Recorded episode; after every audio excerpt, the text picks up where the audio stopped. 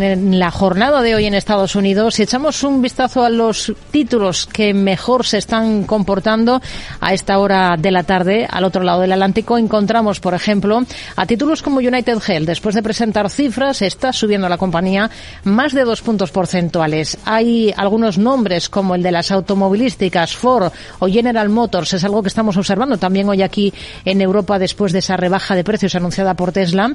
Pues están con caídas considerables. Ford más de un 6%. General Motors se deja por encima de los 5 puntos porcentuales. La propia Tesla recorta más de un 4%.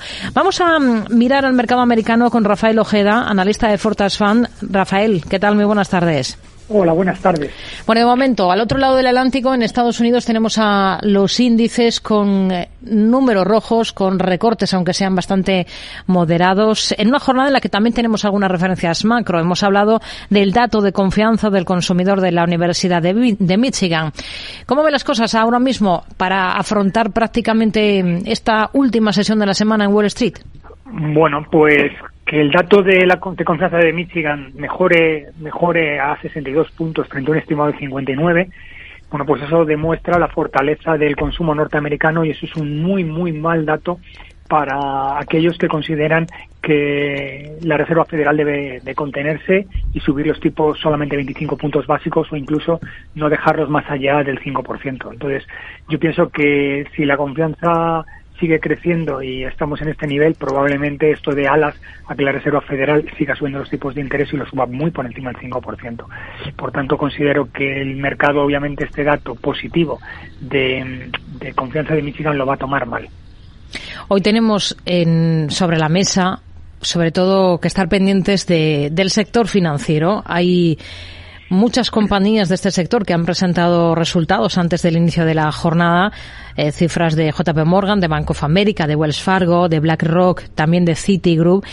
¿Qué es lo que más eh, en general le ha convencido y lo que menos de los resultados que hemos ido conociendo de, de todas estas entidades?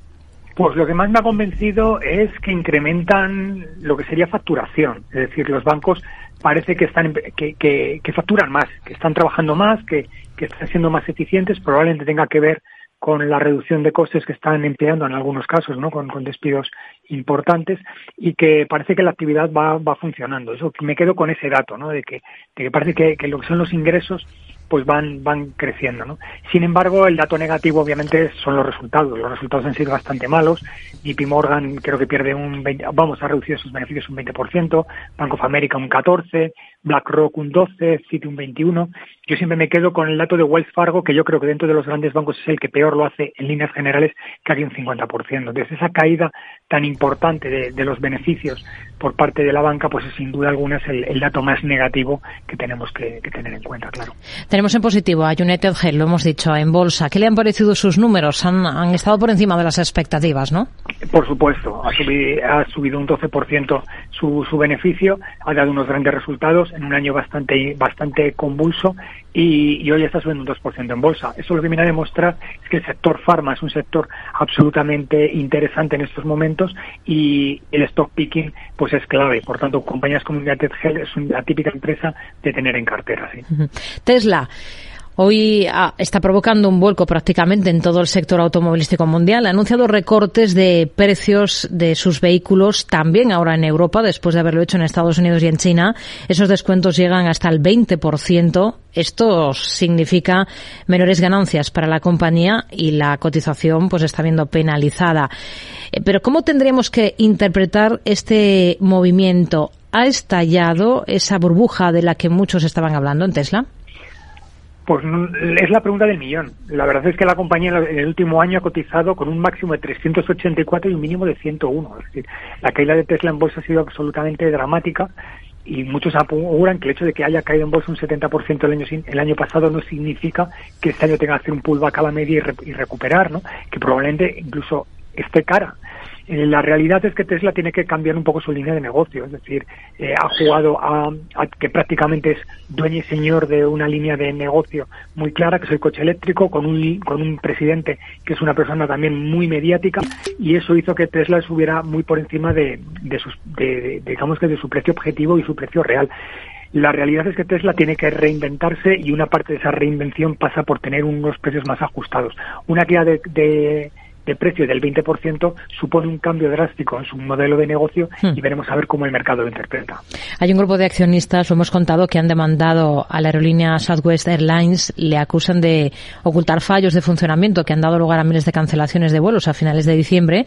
No sé cómo ve las cosas para este valor y también para el sector que esta semana ha tenido que enfrentarse a problemas, en este caso por un fallo informático.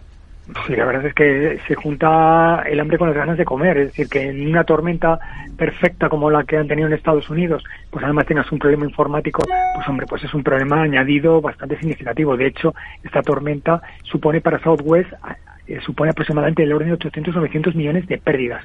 Lo cierto es que el colapso de vuelos se genera no solamente únicamente por el problema de la tormenta, sino por una mala planificación por parte de la compañía que ha llevado que incluso el gobierno federal haya criticado la actuación de la compañía. Yo pienso que en el corto o medio plazo Southwest puede verse claramente perjudicada porque no solamente es un tema de demanda, sino a nivel reputacional. Pero vamos, muy mal, muy mal por parte de la compañía. Para Apple, ¿cómo ven las cosas? Hoy es noticia porque su consejero delegado ha aceptado una rebaja de más del 40% en su sueldo este año.